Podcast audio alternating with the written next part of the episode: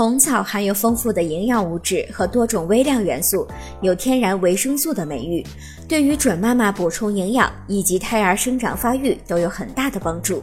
但是，准妈妈吃红枣也是有注意事项的：一、红枣可以煮，可以蒸，也可以生吃，还可以配合其他食品烹调。如果是用红枣进补，那么就建议你选择用水煮着吃的方法最好。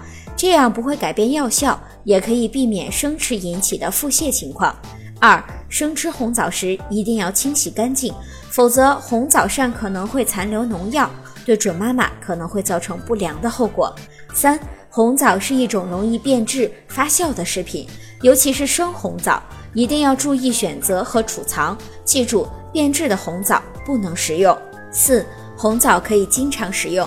但是切记不可过量，否则会有损消化功能，而且可能会引起便秘。五、红枣糖分多，尤其是制成零食的红枣，患有糖尿病的准妈妈应控制食用量。